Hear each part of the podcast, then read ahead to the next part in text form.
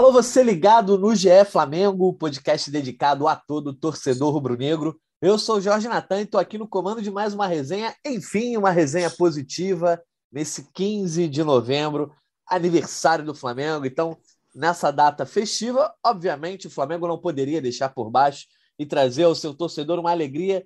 O Mengão goleou o São Paulo por 4 a 0 em pleno Morumbi, um jogo resolvido em menos de cinco minutos ali já estava a vitória encaminhada para o Flamengo, que segue na busca pelo Galo no Campeonato Brasileiro. Aí se vai ter chance, se não vai ter chance, a gente vai deixar com os nossos convidados de hoje. Como é feriadão, não pelo aniversário do Flamengo, mas pela proclamação da República, inclusive esse motivo, né? É, é meio contestável, porque poderia ser feriado pelo aniversário do Flamengo também. Hoje a casa está mais vazia, todo mundo bota o chinelo. Hoje temos aqui o nosso setorista Caê Mota e o Arthur Mullenberg, representante da voz da torcida. Vamos começar então com o Arthur, né, Arthur? Arthur, aniversário do Mengão, vê aquela goleada aí para que a festa não fosse amarga.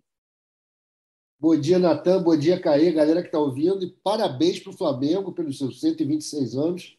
A data muito importante.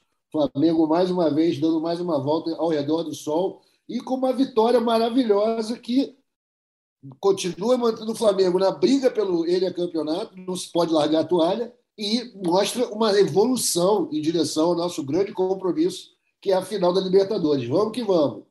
É isso, Arthur. Também dando as boas-vindas ao Caê, que é o nosso guardião da contagem regressiva. O Arthur falou sobre o Campeonato Brasileiro, a gente já teve esse debate aí, se joga ou não joga a toalha, ô Caê. Mas o importante é que, chegando perto da final, e você vai trazer a contagem regressiva, as notícias foram boas, pelo menos nesse domingo não tem muita coisa a ser criticada, né? Faltam 12 dias para a final de Montevidéu e um domingo importante assim para aquilo que a gente vinha trazendo ao longo dos últimos episódios aqui, né? A gente tentando colocar um pouco mais de equilíbrio nessa avaliação, nessa previsão, nesses prognósticos para a final. A gente até chegou a citar de que quando rolou a semifinal era muito favorito o Flamengo, depois um mês depois davam muito favoritismo ao Palmeiras e ontem, faltando 13 dias, ontem 12 e hoje, uma grande atuação do Flamengo, uma atuação ruim do Palmeiras e só mostra que não tem por que se antecipar ou criar fantasmas ou também criar otimismo exagerado, que essa final tem tudo para ser muito equilibrado. E o Flamengo, nessa montanha russa, como disse Michael, um depoimento também bonito, a gente vai falar depois aqui, mas nessa montanha russa que é a vida, mas que também é o palpitômetro de final de Libertadores, é, a gente começa essa semana com o Flamengo por cima, o Palmeiras por baixo, mas quando o Flamengo está por cima, ele não é melhor do que ninguém, e quando está por baixo, ele também não é pior do que ninguém. Mas uma atuação para ter um domingo ali reconfortante para o torcedor do, do Flamengo, que estava carente de uma grande atuação, de uma vitória convincente, vem de uma toada aí de empates e vitórias, empates e vitórias, empates e vitórias, mas sempre com atuações bem abaixo, até mesmo na vitória contra o Atlético Mineiro, por exemplo. Ontem não, foi aquele venceu, convenceu, fora o baile. Então a gente vai falar muito sobre isso e o importante, a gente que critica bastante aqui quando é para criticar, elogiar quando é para elogiar, porque foi uma vitória decidida em três minutos e com uma expulsão, mas porque o Flamengo proporcionou isso. O Flamengo conduziu a isso pela postura dele dentro de campo. A gente vai falar sobre isso. Pois é, não foi o acaso que levou né, que, o, que o jogo ficasse resolvido. Nesse tempo que você está ouvindo o podcast aqui, Flamengo já estava com a vitória encaminhada lá contra o Morumbi no último domingo. O Caio deu até um spoilerzinho, uma fala do Michel, que a gente vai até mostrar também aqui no podcast para falar sobre essa caminhada até a final. Vamos então primeiro focar nesse jogo de domingo aí, Flamengo 4 a 0 no São Paulo de Rogério Ceni, né? O Rogério Ceni que deixou o Flamengo aí no meio desse Brasileirão, comanda o São Paulo hoje e acabou levando 4 a 0 4 a 0 em pleno Morumbi. O Morumbi que o Flamengo foi derrotado pelo São Paulo na rodada final do Campeonato de 2020 e foi campeão brasileiro. E agora voltou ao Morumbi vencendo. E aí, talvez, ainda na briga. Arthur? Você já falou que o Flamengo ainda tem condição. São oito pontos de distância para o Galo. E nesse momento, 31 jogos para as duas equipes. Mas falando especificamente sobre essa goleada de ontem, em que logo na primeira jogada o Flamengo abre o placar, é óbvio que a análise fica um pouco contaminada se você quiser rasgar diversos elogios e falar que todo mundo jogou muita bola porque é um jogo atípico. Mas, como o Caio falou, é mérito do Flamengo que esse jogo tenha sido atípico, principalmente pela agressividade mostrada e pela importância de apertar a saída de bola do adversário que o Flamengo vinha perdendo nos últimos jogos, né? É isso. Essa característica dessa pressão pós-perda, cara, é talvez seja a marca mais distintiva daquele time canônico do Jesus. E a gente está sempre cobrando né, que o Flamengo volte a executar esse movimento, que volte a dar essa pressão na saída, e conseguiu ontem. É verdade que com o gol, que você faz um gol em um minuto nos caras, os caras desmininguiram e o desafio esportivo deu uma caída. Mas é para se louvar a postura do Flamengo de entrar com esse sangue no olho. E é notável, Caê e Natan, que teve uma leveza, né? A gente percebeu que talvez aquela declaração ali, aquele ato oficial de Renato combinado com a diretoria de que o foco é a Libertadores, talvez tenha trazido leveza para o time do Flamengo, que entrou ontem muito tranquilo, com todo mundo muito cônscio do que deveria fazer, e o São Paulo ajudou, né? O São Paulo se entregou para nós, não só com as dois moles em menos de cinco minutos, como também com a expulsão do cara que foi bastante idiota ficou muito fácil para a gente. O Flamengo teve cabeça para encarar um jogo difícil, importante para nossa caminhada rumo ao Enia, que não podemos desistir ainda. E estamos lá, cara. O Flamengo está de parabéns. É, é, é fruto de mudança de postura, é também de uma vontade dos jogadores. E acho, acho aí é só achismo meu de torcedor, que a proximidade com a final da Libertadores faz com que os jogadores comecem a soltar o que tem de melhor dentro de si e que comecem a deixar aflorar os seus talentos, a sua vontade. E está aí, o Flamengo está chegando. Eu também acho precipitado dizer que ah, já somos os favoritos, não é isso. Mas que o Flamengo ganhou moral ontem, ganhou musculatura, é inegável. E vamos em frente. Só faltam 12 dias. É isso, o Caê. É, é óbvio que esse ponto que o Arthur falou é muito importante. A mudança de discurso, entre aspas, oficial, né, que acontece no jogo contra o Bahia, né? Quando o Flamengo vence o Bahia, já começava a falar um pouco sobre largar a toalha, mas logo depois do jogo contra o Bahia, o Renato começa a falar sobre poupar, misturar jogadores, olhar para o dia 27, não, é, não tentar é, que, que, ninguém fique estourado para essa final da, da Copa Libertadores. E essa mudança de discurso tem ajudado o time, pelo menos nos dois últimos jogos, e com certeza deixou o clima mais leve ontem, porque, beleza, o cenário foi muito tranquilo para a vitória do Flamengo, mas o Flamengo já teve cenários é, parecidos com esse recentemente, inclusive vezes que jogou com um homem a mais por boa parte do tempo, como contra a Chapecoense, e não conseguiu é, colocar o seu melhor futebol em campo, não conseguiu colocar essa coisa de botar o adversário na roda, construir o jogo com mais leveza. Então, certamente, esse discurso de que estamos jogando brasileiro para ver no que dá, mas o nosso foco é dia 27, talvez tenha ajudado também os jogadores a serem menos afobados, né? Acho que isso mostra o quanto que é importante você se comunicar bem, com clareza, você deixar tudo muito mais, mais de maneira objetiva, e eu acho que é isso que traz essa leveza, porque se a gente for colocar do ponto de vista prático, o Flamengo poupou é, o time quase que todo contra o Bahia ontem, todo mundo que estava à disposição foi para o jogo, quarta-feira, por ser o último jogo é, do Maracanã, o último jogo antes da final, a real, a real possibilidade de despedida da torcida do elenco, já que o time vai para Porto Alegre antes de para Montevideo. A tendência de quarta-feira também todo mundo esteja à disposição, é, até mesmo com a possibilidade do Arrascaeta ir para o banco, que seja.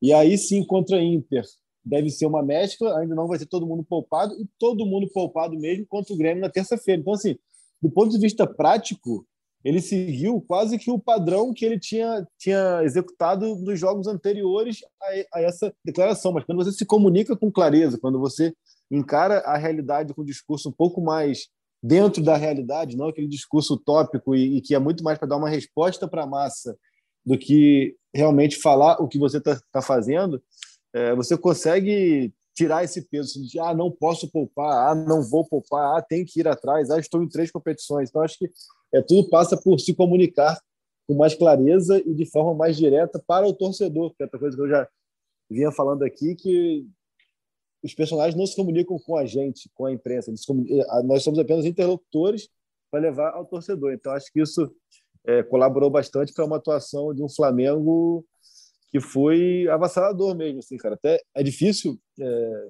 definir um adjetivo para esse início de partida, isso aqui, pegando até os 90 minutos, eu acho que, que foi uma, uma mistura de, de estratégia bem feita com comportamento que me chamou muita atenção. Assim. Foi um Flamengo que iniciou o jogo de, de maneira muito agressiva, marcação alta, tentando sufocar o São Paulo, que entrou mais moroso também. É, mas o Flamengo também acima de tudo, muito vertical, cara. Não teve aquele, aquela coisinha de ficar trocando passes, de ficar buscando espaço, até porque ele já atacava os espaços à medida que ele pegava a bola, ele já buscava o gol do Thiago Volpe diretamente. Não era aquele você recupera a bola, vamos trabalhar aqui e ver o que está acontecendo. Acho que isso que me chamou muito a atenção e a manutenção dessa postura até o final. Pode ver que ali, aos 30 do segundo tempo, teve chance do Kennedy, teve chance do Rodinei, teve chance do Michael, que ele vai dar um passo para o Bruno Henrique. Então, assim, foi um time que não se permitiu é, baixar a guarda por conta da, da, vitória garantida com três minutos e consolidada com nove minutos com a expulsão do Caleri. Então, acho que isso que foi, que foi muito interessante. Assim, é, foi um time que construiu a vitória muito cedo, é, por mais que o São Paulo, obviamente, um time que toma três gols, dois gols em, em três minutos, tem, tem seus problemas, mas o Flamengo soube é, fazer uso deles de maneira inteligente, mas mesmo após resolver a partida tão cedo, manteve aquele apetite, manteve aquele ímpeto. Hora que a marcação alta você acaba afrouxando por questão física mesmo, não tem como você manter, você aguentar o tempo inteiro, mas ainda assim essa verticalidade, essa busca pelo gol de maneira é, mais imediata é, permaneceu até o final e eu acho bem interessante assim, cara. A gente fal, fal, falou aqui, acho que foi no jogo contra tanto jogo que a gente fica perdido. Não lembro se foi contra a Chape, enfim, um jogo desse que empatou, a gente falou, cara, quando o Flamengo conseguia verticalizar as ações, ele conseguia até ser um pouco mais interessante na criação, mas muitas vezes a bola batia lá na frente e aí voltava e ficava naquele jogo de toca para lá, toca para cá, tic-tac mal feito e tudo mais, e aí sim ficava aquele problema porque o adversário se recuava. O São Paulo, mesmo com a menos, mesmo tendo que se recuar, não conseguiu porque o Flamengo ele partia da defesa até a conclusão da jogada, até a finalização, de maneira muito objetiva. Ele não, não dava tempo para o adversário se recompor. E pensando até no, no jogo do Palmeiras, isso é bem interessante. É, e há motivos para essa verticalização que também residem até em atuações individuais. A gente vai começar daqui a pouco a falar sobre os jogadores que se destacaram, jogadores que muito provavelmente vão estar em campo no dia 27, daquele time dos sonhos, do 1 ao 11 que a torcida espera. Mas o Arthur, falando sobre postura, que o Caí pontuou, é muito importante falar sobre isso, porque a torcida do Flamengo vinha esperando ao longo das últimas semanas, que foram semanas tenebrosas. Inclusive, a galera vinha colocando a culpa em mim, que eu sou pé frio aqui, substituindo o nosso Igor Rodrigues, mas na verdade era uma questão também muito de postura, óbvio que tinha os desfalques, mas ontem, mesmo com o jogo resolvido, se você olhar a ficha técnica, tá lá. Gabriel Barbosa, gol a um minuto, Bruno Henrique, gol aos quatro minutos, 3 a 0 com o Michael aos 42 e 4 a 0 aos 10 do segundo tempo. Então, jogo totalmente resolvido, mais essa expulsão do Caleri aí aos 9 minutos do primeiro tempo. Só que mesmo com esse cenário todo, foi exatamente isso. Parece que os jogadores estavam querendo dar um recado, ó. A gente vai para dentro, a gente quer fazer, a gente quer ganhar. A gente não quer só vencer o São Paulo por 2 a 0 com dois gols em três minutos e uma expulsão, porque o Flamengo poderia administrar o resultado, né, Arthur? Mas não, ele foi para dentro e conseguiu uma goleada que é um resultado muito expressivo, não só por vencer o São Paulo no Morumbi, mas por tirar um pouco dessa coisa de essa, esse aspecto de crítica e de preocupações é, com um time que não vinha se encontrando ou não vinha tendo uma postura adequada, né? É, Natan, acho que tem um pouco isso, sim, que você citou aí, você relacionou esses motivos. E tem também a questão de que os jogadores já sacaram que não há mais motivo para se guardar nada, né? Você não tem mais que esperar o carnaval chegar. Não, o carnaval é agora. A gente está na preparação final para o grande jogo do ano. Então, acho que todos os jogadores estavam muito nessa batida de botar tudo para jogo. O Ribeiro voltou a jogar muita bola, o Gabriel, o Bruno Henrique, todo mundo estava muito imbuído desse negócio de vamos botar nosso futebol para frente. E ter resolvido o jogo com nove minutos, está tudo pronto, não significou, e até esperei que isso acontecesse, de repente o Renato tira todo mundo, bota na cristaleira, bota a molecada para jogar, não, deixou todo mundo jogar, ganhar moral. E isso, claro, empolga o grupo, por sua vez a torcida, e está todo mundo hoje curtindo o aniversário, vendo um Flamengo que não é mais aquele patinho feio que era até depois da vitória contra o Bahia, a gente vai continuar falando, ah, mas o Palmeiras vai acabar com a gente. Não vai ser assim, não, cara. Vai ser um jogo duro o Flamengo está plenamente preparado. E a gente já conhece o talento dos nossos jogadores, já sabe do que, que eles são capazes, e, ao que parece, eles estão perfeitamente aptos a executar o que eles têm de melhor. Claro, a gente tem sempre o risco de contusões, Ontem deu medo tanto na questão do Davi Luiz, depois do nosso outro back, do Rodrigo Caio. A gente está vendo como é perigoso, e aí é, é, a hora de você mostrar excelência na gestão desse elenco. Foi legal, os dois backs que entraram seguraram a onda, apesar do medo. Quando você diria que a gente não ia tomar gol nenhum com o Gustavo Henrique e com o Bruno Viana. Mas é o que está acontecendo. O time está bem ajustado e eu vejo a parte psicológica, estamos muito bem. Isso é o mais importante para o jogo do sábado. Gostei da sua expressão, que o carnaval é agora, como o Caio falou, faltam 12 dias para a final. E, Caio, a gente viu um time que parecido, talvez, com o que vá a campo ali é, em Montevideo contra o Palmeiras no dia 27. O Hugo Souza esteve no gol diante da ausência do Diego Alves. E aí, na zaga, né, na defesa, eram as únicas diferenças que talvez tenham para o time que vai entrar em campo aí é, no dia 27. O Mateuzinho na direita, o René do lado esquerdo, inclusive é, foi uma opção aí do Renato que algumas pessoas não entenderam. Ele foi até questionado sobre isso na coletiva. Na zaga, o Rodrigo Caio Davi Luiz, na teoria, a zaga titular do Flamengo. No meio, o Ilharão, André Gibeiro, Everton Pereira e o Michel caindo para a esquerda ali. Ele que certamente daria o lugar, na teoria, ao Arrascaeta nesses quatro. E na frente, Gabriel e Bruno Henrique. E o Caê, diante desse time aí, que é muito próximo do time ideal, a gente viu boas atuações individuais. O Gabigol, eu acho que tirou do peso ali das costas, fazendo o gol logo nos primeiros minutos. É, embora tenha perdido um ali, logo depois que vou te falar que ele dominou, fez o que queria para isolar a bola, ficou feio, mas Bruno Henrique jogou muita bola ontem, achei que ele deu, ele é muito responsável por essa verticalização no jogo, e o Ribeiro, que teve uma atuação assim é muito consistente com lances plásticos, enfim, e até o próprio Andreas, né, o, o, o Caê, que voltou a ter uma boa atuação, inclusive é fundamental na jogada do primeiro gol, ele que vem chegando ali para roubar a bola e, e, logo arma a jogada com o Bruno Henrique que dá para o Gabi. É, foi uma rara partida em que Andreas e Ribeiro jogaram suas posições é, de origem, onde, onde se sentem mais à vontade. Né? Então, assim, até coloquei lá que não foi por acaso que foi a melhor partida do Flamengo nos últimos tempos e foi a melhor do Ribeiro nos últimos tempos. Assim, eu acho que é, quando você faz o simples ali, né, e você é, tenta potencializar as melhores características dos seus jogadores, você torna tudo um pouco mais é, fácil na engrenagem. Achei que o Andreas, jogando de segundo, deu uma consistência muito importante ao meio de campo, porque ele é, passa muito por ele também aquela essa marcação mais alta, esse perde pressiona ele consegue colocar mais o, o Ribeiro no jogo. O Ribeiro que continuou partindo da direita para dentro, mas muitas vezes mais criando até mais por dentro, se posicionando mais por dentro ali naquele espaço onde ele dá o chapéu no no Léo Pelé ali, ele, ele se posicionou muito muito mais por ali, é quase que na, na linha do bico da, da área, não mais perto da linha lateral, então ele conseguiu atacar bem os espaços mais centralizados. Então, acho que é isso. Assim, acho que o Andreas ajuda muito o Ribeiro, que ajuda muito o Andreas quando os dois estão bem posicionados. Né? E voltou também a existir um pouco daquela, daquela sintonia, daquele equilíbrio do Gabriel e do Bruno Henrique é, atacando espaços. Né? Contra o Bahia, por exemplo, quando o Bruno entra, eu achei que os dois ficaram muito dentro da área juntos. E aí, isso aí acabou, muitas vezes, anulando o Bruno. Bruno ontem não, o Bruno saía mais da área, Bruno usava o que ele tem de melhor, que é a velocidade, mas não deixava também de se apresentar no meio da área como ele se apresentou no lance do segundo gol. Então, acho que é, tudo isso foi uma coisa que o Flamengo conseguiu se ajustar mais do que vinha sendo.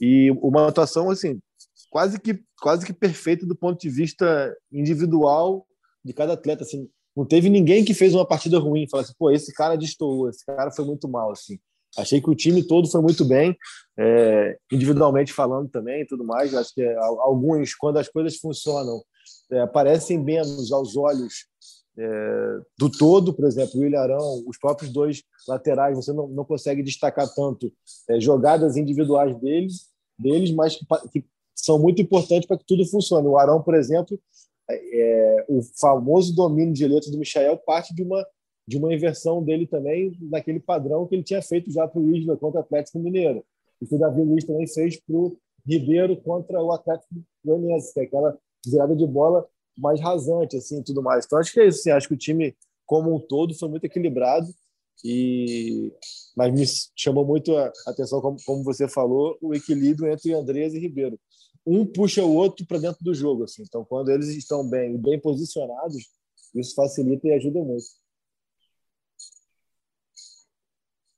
Pois é, foi um sopro de, de classe ali. É, ver esses dois jogadores jogando é muito bom. Imagina quando a Rascaeta puder jogar ali, eu acho que vai ficar um trio muito interessante, no mínimo, né?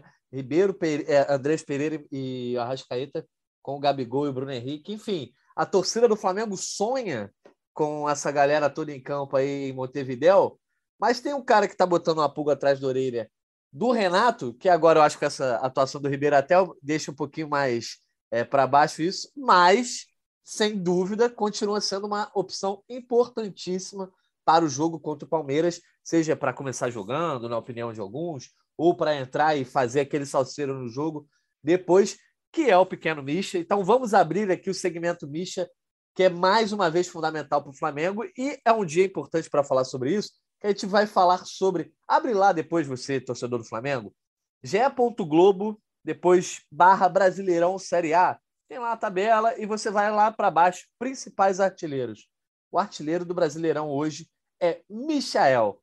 13 gols hoje isolado na artilharia, então brilhando aí esse jogador que foi teve uma trajetória tão conturbada no Flamengo, né? Foi trazido pelo Jorge Jesus depois de ser a revelação do Brasileirão em 2019. E aí, ele tem um, um ano bastante ruim, bastante complicado em 2020 aí no meio da pandemia, passou por uma depressão, superou esse momento em 2021, voltou a desabrochar, enfim, conseguindo a, a simpatia do torcedor rubro-negro e hoje artilheiro do Brasileirão. Arthur Mullenberg caindo dentro, então, aqui do segmento Misha, que merece muito esse destaque nesse dia de aniversário do Flamengo. Michael, artilheiro do Brasileirão, Arthur. Eu lembro aqui, alguns meses atrás, todos nós criticávamos, falávamos sobre a dificuldade que o Michel tinha no Flamengo eu acho que é um dia importante para fazer um meia-culpa, porque o cara tá on fire e assim, fazendo de tudo. É drible, é gol, é chute colocado e até domínio de letra que irrita os adversários, né, Arthur? Poxa, cara, muito merecido o momento do Michael, né? Ele realmente calou a boca de todo mundo, de todos os críticos. E ele hoje, além de ser o artilheiro do, do brasileiro, que é inegável, aprovado com números, eu acho que ele também é o atacante mais perigoso da competição nessa, nesse, nesses últimos jogos. Ele tem sido o cara mais decisivo, tem sido importantíssimo para o Flamengo, os gols que ele fez, até nos empates que nos garantiu, ele estava presente. É um cara que tem uma história de vida fabulosa, né? eu já falei sobre isso, todo mundo concorda. Inclusive, a minissérie sobre a vida de Michael já está sendo gestada aí nos, nas, nas, nos escritórios de dramaturgia, porque ele é um personagem fabuloso. E a questão de que se ele é reserva ou titular, cara, a gente geralmente fala que isso é uma dor de cabeça para o Renato. Agora, imagina para o Abel. A dor de cabeça é para ele, cara, que ele não sabe como é que o Flamengo vem, se abre com ele, se ele entra no meio. Ele tem capacidade de mudar o jogo. A gente sabe que isso aí não é forçação de barra. É um cara que, quando entra, pode mudar as feições do jogo. O jogo dele é muito incisivo, vai muito para cima, é futebol raiz e ele está no, no auge da forma. Tudo que ele tenta dar certo, ele sempre joga com muita entrega, com muita dedicação e está sendo recompensado. E é um momento muito legal dele que ajuda todo o grupo, todo mundo está vindo junto com ele. E dor de cabeça é para o Abel, camarada. Ele tem que se preocupar se o Michael é reserva ou titular. Eu sei que quando ele entrar, vai entrar bem. É isso, o Caio. A gente sabe que depois dessa atuação do Ribeiro, como eu falei, e até por conta do tamanho do jogo, né? Muito provavelmente a gente vai ver o Renato Gaúcho ser mais conservador na escalação.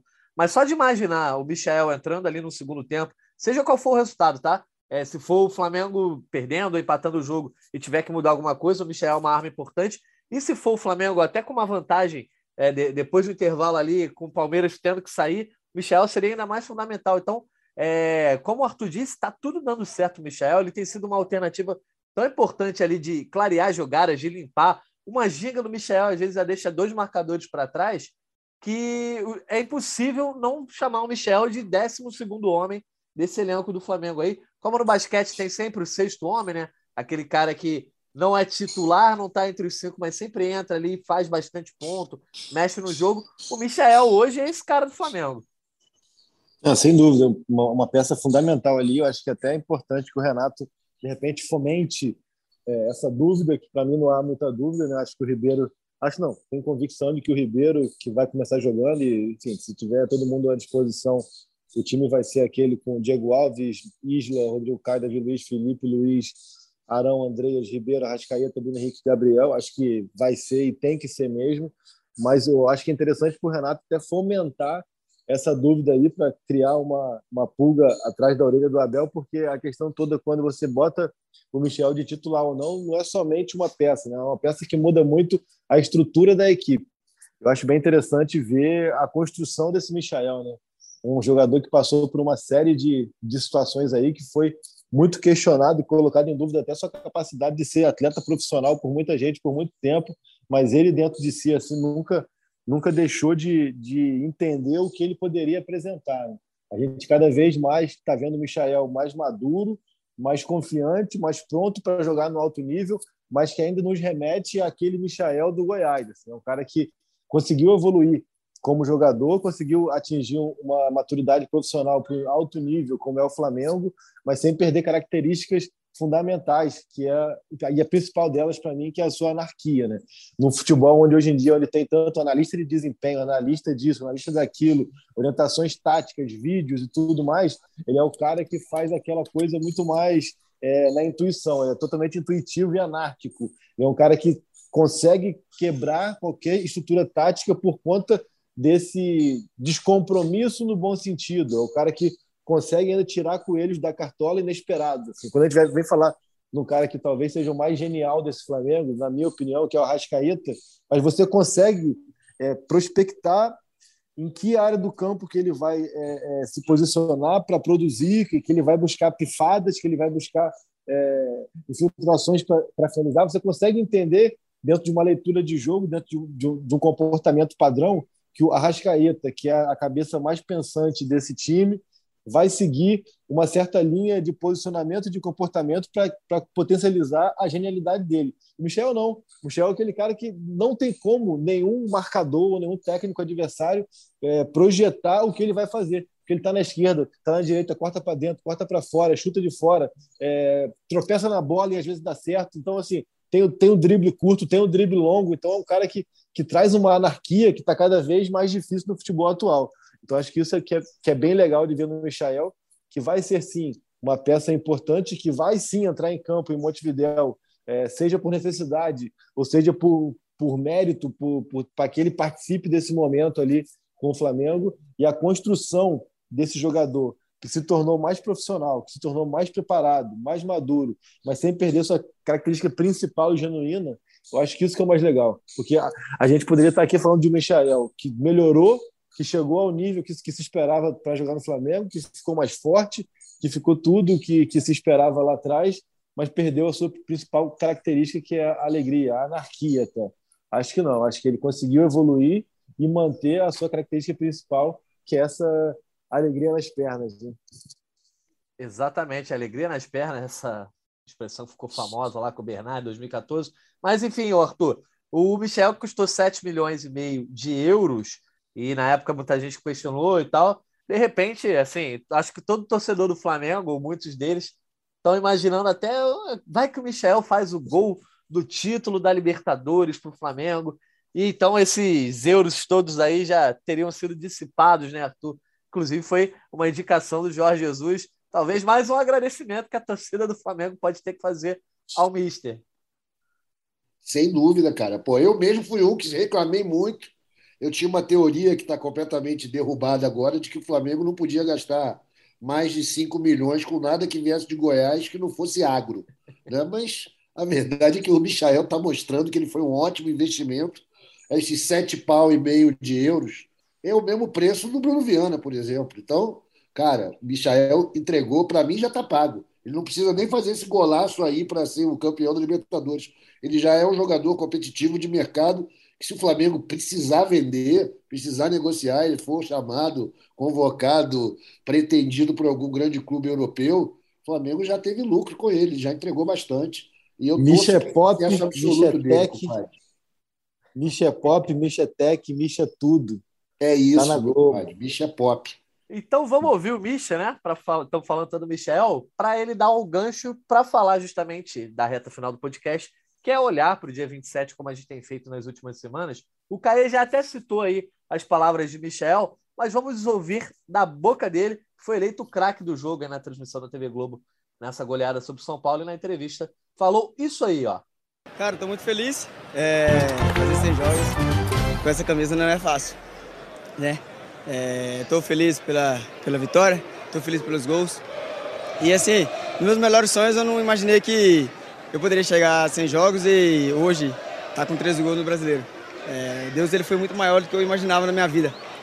Então só tenho a agradecer ao clube, ao torcedor, à minha família, que sempre me apoiou, esteve comigo nos momentos difíceis que eu tive. Realmente todo mundo tem, mas é batalhar, é trabalhar, dedicar, não baixar a cabeça, porque o jogo muda, entendeu? é, a vida da gente, a carreira da gente é como uma montanha russa. Você vai estar em cima, você vai estar embaixo. Quando eu estou em cima, eu não sou melhor que ninguém. Mas quando eu estou embaixo, eu também não sou pior que ninguém.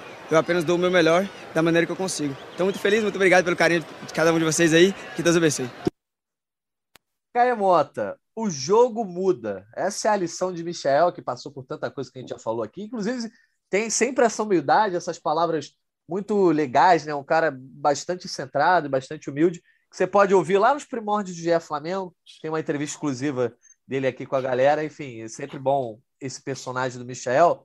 Mas, Caê, o jogo muda. E o jogo para o Flamengo parece estar mudando. E aí a gente vai parecer um monte de comentarista bipolar aqui que uma semana está criticando. Se pegar o podcast de duas semanas atrás, era cenário quase que de terra arrasada. E agora já tem otimismo de novo olhando para a Libertadores, mas é a montanha russa do futebol desse Flamengo do Renato, que não tem tanta consistência quanto o, sei lá, o time do Jorge Jesus tinha, né, antes da final da Libertadores, mas o jogo muda e parece que os ventos que sopram hoje é, no Ninho do Urubu, na Gávea, etc., são ventos mais favoráveis para que o Flamengo chegue, pelo menos, com a confiança da torcida renovada, porque vinha sendo alvo de bastante desconfiança nos últimos dias. Então, o jogo está mudando para o Flamengo, Caê?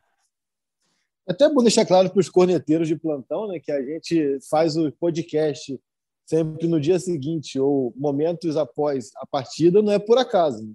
É porque a gente comenta a partida. E exatamente por comentar a partida, a gente vai elogiar quando for para elogiar a gente vai criticar quando for para criticar, mas sem trazer aqui verdades absolutas e teóricas sobre o Big Bang. Né? Então, acho que é isso que é importante as pessoas. E aí que eu acho que vale muito essa, essa aspa do Michael. Eu acho que essa aspa do Michael é cada vez mais importante num cenário de rede social, onde a gente cobra e exige e se comporta muito com base no, no imediatismo. Quando ele fala assim, quando eu sou, quando eu estou bem por cima, eu não sou melhor do que ninguém, e quando eu estou mal, eu não sou pior do que ninguém. Não adianta a gente pegar é, jogadores ou clubes ou equipes que têm trajetórias consistentes ao longo de, de, de temporadas, de anos, de campeonatos, e querer determinar que não vale mais, que está tudo errado, que, que tem que ir para o banco, tem que ser dispensado, tem que ser vendido, tem que ser tudo mudado por conta de uma sequência ruim de dois, de três, de quatro jogos, entendeu? Então acho que é isso assim, a gente vai avaliar o momento ruim, mas tem que entender que não é por conta do momento ruim que nada presta, assim como não é por conta do bom momento que está tudo garantido. Acho que esse pré, essa pré-final é, exemplifica muito isso, cara. A gente pegar esse recorte de de 50 e poucos dias que foi entre as classificações para a final lá de Palmeiras e de Flamengo e a própria final no dia 27, é um período onde especulou-se muito sobre um, favoritismo exacerbado do Flamengo, que também não existia lá atrás, e agora um, pseudo-favoritismo muito alto do Palmeiras, porque combinou o momento equilibrado do Palmeiras com o momento de oscilação do Flamengo, e agora, já faltando 10 dias, 12 dias para a final, já encontra-se mais um equilíbrio. Cara, uma final desse tamanho, com clubes do mesmo país, com clubes que disputaram inúmeras decisões nos últimos anos, com clubes com elencos consistentes e tudo mais, por mais que sejam equipes com maneiras de jogar futebol, com maneiras de se comportar dentro de campo diferentes, desde o início já seria uma final equilibrada, 50-50. Então, assim, eu acho que isso que o Michel fala também, é, a gente consegue fazer uma analogia em várias situações, assim, seja a forma como a gente analisa é, os jogos, seja a forma como a gente analisa as temporadas, seja como a gente, a gente prospecta as partidas e a final agora. Então, assim, eu acho que isso que é, que é bem interessante, cara, porque esse imediatismo na rede social, ele, ele tende a isso, né? E é buscar o equilíbrio também de quem, de quem recebe, de quem consome a informação, de quem consome a opinião, entender que uma crítica não quer dizer que não vale, que a pessoa está tá até arrasada. Por isso que eu acho que, que é importante a gente sempre aqui ter o equilíbrio na crítica. Né? Você vai criticar por aquele momento, criticar por aquela situação, mas você não vai é, depreciar, dizer que fulano não presta mais. Então, isso, isso que eu acho que, que traz de maneira bem, bem interessante o Michael. Uma final que eu, eu tenho convicção de que é, é uma grande incógnita, cara. É um, é um, ponto de interrogação que pode chegar lá e um, algum dos times definir em três minutos, como ontem, como pode ficar arrastada até os 90, como foi os dois títulos de Palmeiras e Flamengo nos últimos anos, e até por isso fazer qualquer tipo de prognóstico é jogar no escuro. Então, acho que é, vai ser uma final equilibrada, interessante e realmente um grande mistério, pelo menos para mim. Estou indo para Montevideo daqui a uma semana, por sinal. Daqui a uma semana, essa hora, eu vou estar voando, é, mas sem, sem saber muito o que esperar, cara. É, então, Michael deixou aí é, reflexões que, que se encaixam em várias situações. Arthur, eu perguntei para o Caio sobre otimismo, porque eu pego muito assim, obviamente, todo mundo tem muitos amigos Flamengo, porque flamenguista está em todo lugar, e conversando com os meus amigos flamenguistas, eu vim sentindo uma oscilação, né? Galera lá, quando classificou contra o Barcelona, galera marcou churrasco, já encomendou a carne, já fez de tudo, teve gente quem, é, quem tem condições já comprou passagem, enfim. E eu fui sentindo esse ânimo caindo, inclusive tem um amigo que disse que nem quer mais fazer churrasco, que vai ver em casa, debaixo da coberta, que se perder ele só vira para o lado e dorme. Eu quero saber primeiro, Arthur, os seus planos aí para o dia 27, e segundo, se o torcedor é, tem que deixar de lado, se ainda tem alguma desconfiança, tem que deixar de lado, prepara o churrasco, deixa separada a gelada já. Se tiver que alugar algum lugar, aluga, faz de tudo certinho, porque dia 27 tem tudo para dar certo. Olha, Natan, eu, eu, quero começar a responder você primeiro fazendo um complemento ao que o Caio falou sobre o conteúdo da, das falas do Michael, sabe? Que ele, ele, eu acho que o Michael encarna um negócio muito rubro-negro com essas falas dele de autoajuda, que é o seguinte: não desiste nunca, meu irmão. Não desiste nunca. O flamenguista não desiste, não coloca a vitória, a derrota em perspectiva, está sempre pronto para vencer. Isso é muito legal do Michael. Eu acho que é o grande ponto de contato de identificação da torcida com ele. Ele é um cara que acredita muito nele e no Flamengo. E, fazendo aqui o rápido jabá do meu livro, mais uma vez, já virou octanagem, a gente tem o Campeonato Brasileiro de 2020 aí que a gente ganhou, compadre, nas últimas rodadas. Eu nem ganhei esse livro de presente, ainda não recebi um publi. Eu não mandei ainda nada para ninguém, galera. Vou mandar aí meu jabá para todo mundo. Que o livro está sendo tirado de 100 em 100, então tem mais dificuldade para. Vou mandar para vocês todos. Eu quero que todo mundo leia, se tiverem paciência e tempo, é lógico. Com certeza. E que, pô, cara, na 31 rodada do Brasileiro 2020, a gente estava em terceiro. Então, não é hora de desistir de nada. E se para o brasileiro vale esse pensamento, que dirá para a Libertadores? E quanto à questão de você estar tá organizando o churrasco ou não, cada um com seu cada um, cara. Tem um torcedor famoso aí que na final de 2019 viu o jogo todo do banheiro, mesmo com gente na casa dele, porque estava dando certo, foi no banheiro, o Gabigol fez o primeiro gol e ele não saiu mais. Então, cada um vai na sua, quer fazer churrasco, faz, quer ficar em casa deitado na cama com o quarto, tudo fechado, vale também. O importante é estar junto com o Flamengo. Seja qual o maneira... teu plano, o, o, o, Arthur? Meu plano? É. Pai, meu plano é chegar na hora do jogo já tão estragado que o resultado já seja algo discutível. Eu posso até dizer que foi outra coisa, entendeu? Esse é o meu plano. Porque Libertadores, para mim, é entrega total. Eu quero chegar já doidão, camarada. Para começar a festejar antes do jogo começar. Como foi em 2019, quero manter a tradição. Mas tu vai para lá, Arthur? Não, não vou não, pai. Estou sem bala e eu tenho aqui coisas para fazer. Também vou estar na, na, batida junto com a minha filha que está fazendo Enem. Está tendo uma corrente para frente na família, todo mundo querendo que ela faça uma boa prova. Eu estou aqui, cara, com os melhores fluidos, os melhores pensamentos para arrebentar nessa Libertadores. É um título que a gente merece, que a gente sabe há muito tempo que a gente já está decidindo isso. E estou muito confiante. Para mim, eu acho que vai ser churrasco. Pelo caso aqui, vai ser churrasco. É isso, massa, boa. Então, a nação toda então vai torcer aí para sua filha também arrebentar no Enem, Arthur? Rapaz, eu entendi você falando, minha filha tá fazendo neném. Entendi. Que isso, rapaz. Calma, que é isso? não, aí, não, aí quando você complementou a frase, eu entendi. Que eu, não, porque eu não tinha entendido o conceito. Né? Tem uma corrente para frente, que eu tá fazendo neném. Inclusive, ah, solidário, essa galera que tá fazendo a prova, tu imagina fazer uma prova, cara, dois dias antes de uma final, que loucura. Rapaz, né? atenção. É, pois é, né? Pois é, porque assim, não, não tem como dissociar a paixão, né, cara? A pessoa tá ansiosa, tá tudo. É foda, realmente é uma coisa que, assim, para quem não vive futebol, para quem não tem essa, esse sentimento que a gente que, que vive o futebol tem, é, acho que é futilidade, que é bobagem, mas, cara, claro que interfere no processo ali de preparação e tudo, né? Sem dúvida. Ô, Caê, e nesse misto de emoções aí, o torcedor do Flamengo que tá animado com a goleada de ontem, também tá preocupado com a questão física, né? É, o Flamengo vem trabalhando aí, como já disse o Renato inúmeras vezes, para ter todos os jogadores prontos para o dia 27. Mas ontem houve dois casos específicos aí sobre é, uma preocupação maior para essa final em Montevideo, que estão juntos na zaga. Já se sabe que o, o, os defensores do Flamengo têm é, questões físicas importantes. O Rodrigo Caio tem um histórico de lesões. O Davi Luiz ficou muito tempo parado, já é um jogador com idade mais avançada e que chegou a se lesionar logo depois aí das suas primeiras partidas pelo Flamengo. E aconteceu o seguinte: o Rodrigo Caio sai aos 35 minutos aí é, do primeiro tempo do jogo para ser substituído pelo Gustavo Henrique, com dores na panturrilha, né, Caê? E o Davi Luiz, ele é substituído no intervalo, e aí o torcedor ficou em dúvida qual era a questão. Sendo que ele já tinha dado um outro susto ali quando o Calher é expulso, né? Justamente que ele levou uma pancada e mais um pouquinho, se o pé do Davi tá mais preso, poderia ser uma lesão séria. Eu sei que em meio ao feriado é difícil já ter informações concretas sobre os dois, mas como é que o torcedor do Flamengo lida com esses potenciais problemas, principalmente na zaga? Não, o caso do Davi é mais, é mais tranquilo, até porque é mais palpável, a gente consegue ter uma percepção maior por ter sido pancada. Né?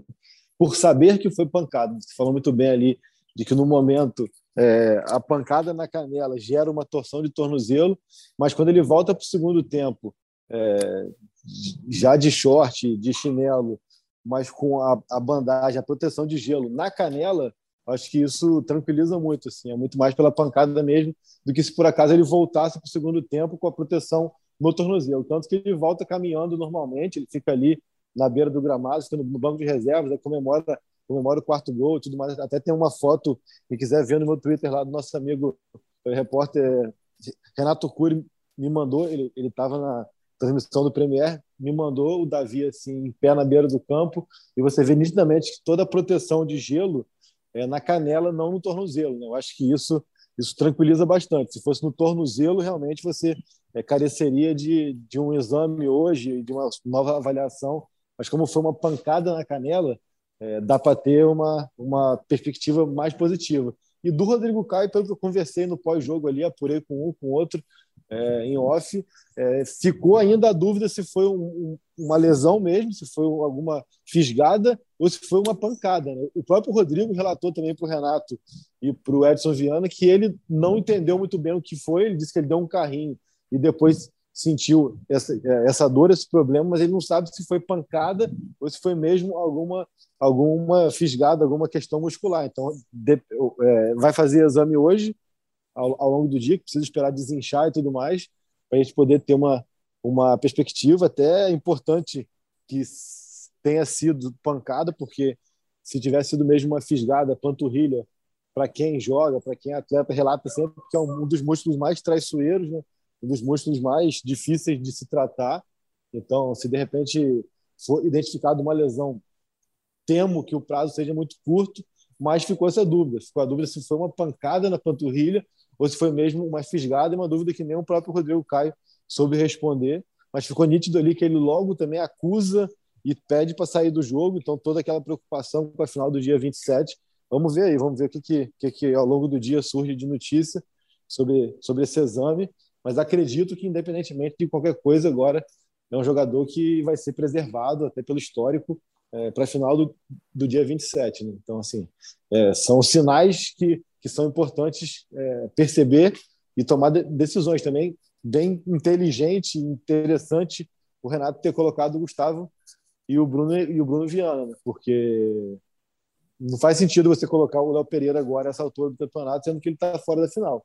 Então, isso também achei bem inteligente da, da parte do Renato de colocar quem vai ficar como opção para Montevideo na partida de ontem. E os dois, apesar do São Paulo, com um jogador a menos, ter, ter assustado muito pouco, ter, ter se lançado muito pouco, mas os dois, pelo menos, fizeram uma partida segura ali. Né? É, a torcida do Flamengo sonha com Rodrigo Caio e Davi Luiz em campo, mas nunca está descartada, dada, dada toda essa situação, inclusive o histórico de lesão do Davi e do Rodrigo, que a zaga do Flamengo seja Bruno Viana e Gustavo Henrique em Montevideo. Mas... Registra... Pode falar. E registrar aqui, Natal, o lance do, do Davi, né? aquele lance do Davi, da própria expulsão é, do Caleri, a facilidade com que ele sai atrás do Rigoni e, e consegue fazer o corte ali limpo na bola e sair jogando é brincadeira, né, cara? Que a gente fala assim, o tanto que o Davi tem, tem demonstrado nas poucas vezes que ele jogou, uh, o nível técnico dele, quanto que sobra aqui no Brasil é brincadeira. Porque o Rigoni, o Rigoni domina na frente dele em condição de finalizar. Ele não só se recupera, mas ele não só faz o corte, como ele faz o corte limpo na bola e sai jogando, né, cara? Assim, é uma coisa realmente chama muita atenção ali. A, Sensacional. A o nível do cara é muito alto, é, muito alto. A percepção dele de timing para dar o bote. É, você vê que ele pra, tá com um tempo de bola, às vezes, no lançamento longo, principalmente, se vê às vezes isso, né? Que ele ainda tá com uma dificuldade por ter ficado tanto tempo sem jogar, mas ali na bola no pé, no um contra um, ele é um cara assim fantástico mesmo, sem contar a questão de personalidade, o que ele oferece até na saída de bola. Por isso que o torcedor do Flamengo quer ver o Davi Luiz em campo. Só vou trazer aqui ó, o Rodrigo Caio, ele postou depois do jogo lá. Grande jogo, equipe. Seguimos em busca de grandes coisas. Seja forte, não como a onda que tudo destrói, mas como uma rocha que tudo suporta. Hashtag Deus sabe de todas as coisas. Ou seja. Eita! Eita! Totalmente misterioso isso aí, né, Arthur? Mas. É, tá tudo certo, pô. Religião é um negócio sério, né, compadre? E aí o cara já tá trazendo os valores aí que, seja lá qual for a tua seita, é isso mesmo. É onda, é, é pedra. Agora, eu queria trazer um, dado do baixo astral aqui, galera, que eu acho importante a gente falar. Sabe o que, que é? É fazer uma crítica à palhaçada do Reinaldo ontem, na hora daquela linda matada de bola, tipo California Summer Games, do Michael.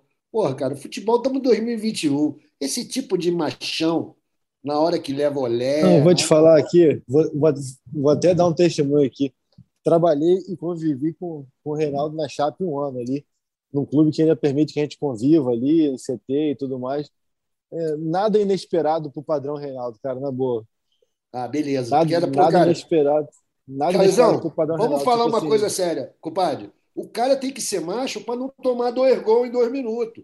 Não é para não tomar olé, para o cara não matar no peito, fazer embaixadinha. Não, é, cara, e, e, e, e, o Michel foi muito bem no, no, posicionamento dele, que ele falou que do Rogério, assim que conhece ele.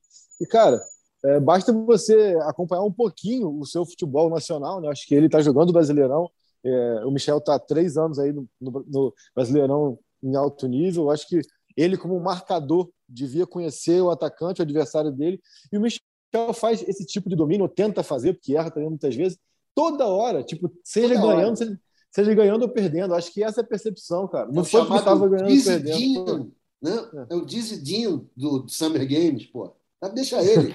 Pois muito é, feio você... fazer isso, cara. Muito antigo, muito primitivo. Ele tem que combater esse tipo de postura. Isso aí é contra o que o futebol tem de melhor, que é espetáculo. Não é assim, pô. Não, não vai ser mais o, outro que não leva olhar. O, o Reinaldo é aquele cara que ele pode tudo com os outros e os outros não podem, não podem nada com ele, cara. Isso aí, quem, quem conhece um pouquinho o Reinaldo sabe como é que ele é. Tipo, assim, ele, ele, ele, gosta de ser o brincalhão, de fazer a graça dele com todo mundo, e quando fazem com ele, ele, ele quer ser o grandão. Então, assim, cara, é um personagem que, na boa, como eu disse, convivi com ele um ano trabalhando e é muito cansativo. Tem zero paciência para esse tipo de personagem, cara. É, inclusive, é. no último Flamengo e São Paulo, aqui no Maraca, vocês lembram, né? Que no fim do primeiro tempo ele também bateu boca com o Diego e era esse tipo de coisa.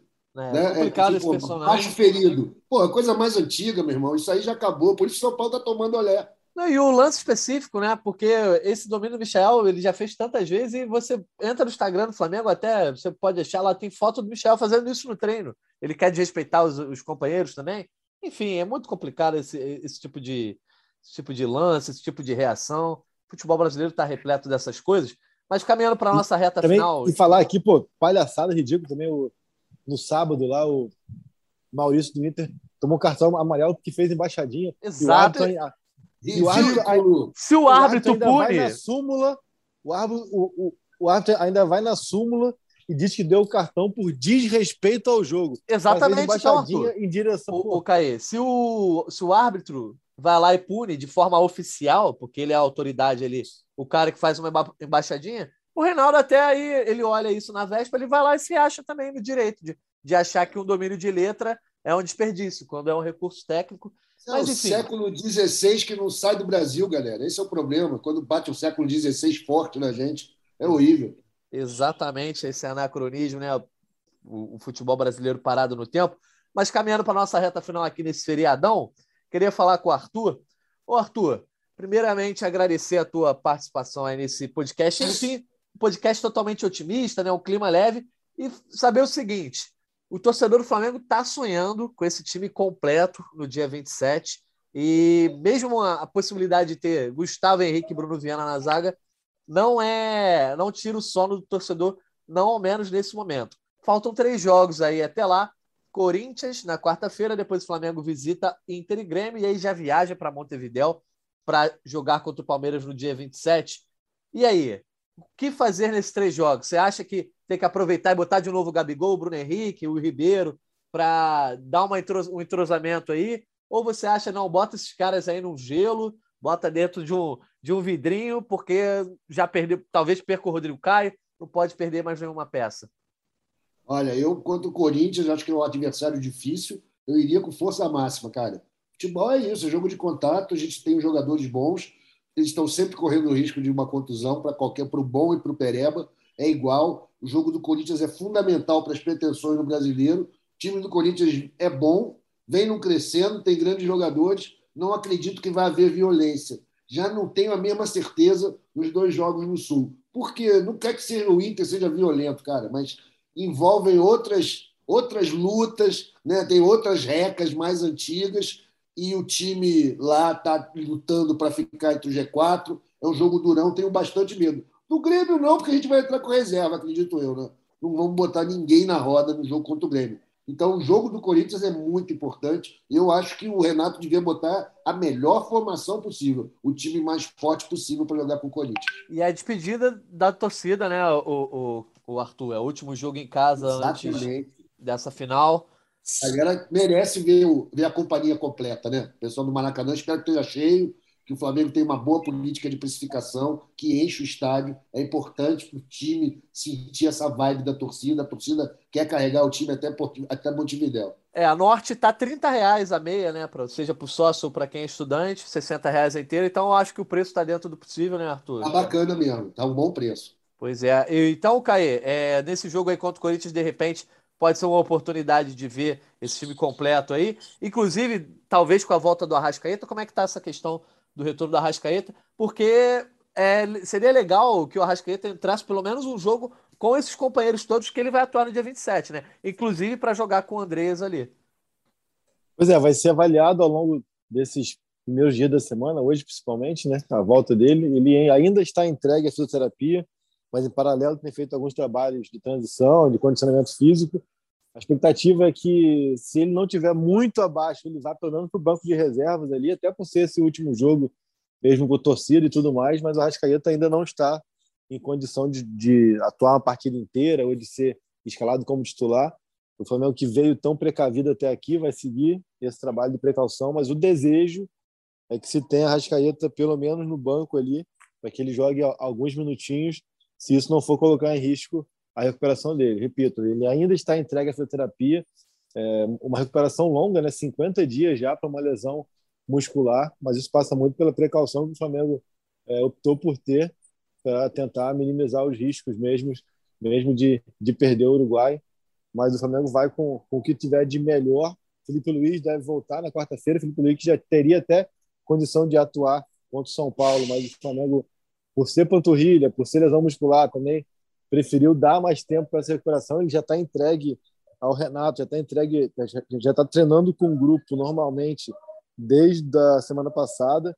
Então é isso, o Flamengo que aos pouquinhos vai vai conseguindo cumprir esse planejamento é, para ter força máxima no dia 27. Claro que, como o Arthur falou, as lesões e o risco é inerente ao futebol, como foi ontem com o Rodrigo Caio, principalmente, mas o Flamengo que está tá seguindo passo a passo esse planejamento para ter todo mundo à disposição daqui a 12 dias. É isso. Então, vamos agradecendo aqui aos nossos participantes de hoje, Arthur Mullenberg Caemota. Arthur, obrigado por mais uma participação nesse dia de aniversário do Flamengo, esse feriado agora. A gente está terminando de gravar ainda no começo da manhã, metade da manhã, né? Então tem o dia todo para curtir. Dia ensolarado no Rio de Janeiro, como demanda o aniversário do Flamengo. E diante dessas boas notícias que o Caê trouxe, né, Arthur? O torcedor tem tudo para ter uma semana de otimismo, de repente com uma vitória sobre o Corinthians, com esses jogadores em campo. E aí, ir nadando aos pouquinhos para chegar em Montevidéu nos trilhos. É isso, Natan. Obrigado mais uma vez por estar aqui com, vocês. Caê, galera que está ouvindo. Cara, a nossa semana para curtir é hoje e amanhã já começa a desesperar de novo. Faz parte da vida do torcedor. A gente está preparado para isso. Vamos com tudo. Agora, como já falamos antes, cara, a Libertadores, a final da Libertadores já começou. Já estamos jogando. Vamos com tudo, vamos continuar esse bom astral, de preferência ganhando de todo mundo, não perdendo de ninguém e chegando com a moral máxima em Libertadores daqui a 12 dias. Espero encontrar vocês depois do jogo da quarta-feira e que a gente passe por dentro do Corinthians. É isso aí, galera. Um abração. Valeu, Arthur. Caio Mota, também muito obrigado pela tua participação aí nesse feriadão. E aí, então, quarta-feira, o Flamengo enfrenta o Corinthians às nove e meia da noite. Promessa, talvez, de um bom público no Maracanã. Também desses jogadores em campo. Enfim, Flamengo tem mais três jogos aí. Na semana que vem você já está em Montevidéu, é isso? No jogo contra o Inter você já está? Não, só, só no jogo contra o Grêmio. Exato, viagem na segunda-feira pela manhã. Nossa equipe, eu, Eric Faria, Ivan Halp e Alvinho. É, a gente viaja na segunda-feira cedo, pela volta da hora do almoço a gente já vai estar em Montevidéu. E é isso, uma semana é, para ajustar, uma semana importante, uma semana decisiva e como disse Michael, quando você está por cima não está tudo certo, quando você está por baixo não está tudo errado. Então, assim, é, que os torcedores saibam dar o peso que essas partidas contra Corinthians, Inter e Grêmio têm. Se ganhar tudo, não chega em Montevidéu voando, e se perder tudo também, não chega em Montevidéu entregue. Né? Então, acho que é isso que é importante ter isso em mente e desfrutar dessa ansiedade gostosa para a final, desfrutar desse nervosismo gostoso para a final e torcer para que tudo dê certo.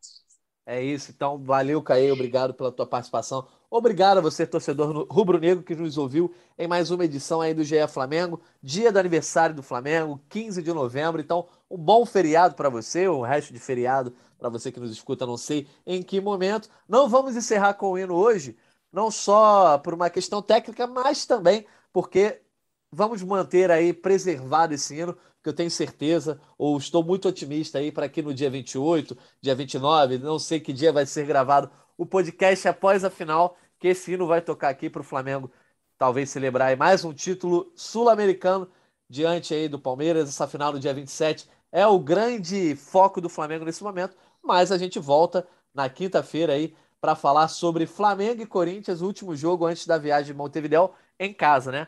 Último jogo diante da torcida. Valeu, torcedor. Um abraço e parabéns pro Flamengo. Petkovic para falta, cobrança! Gol!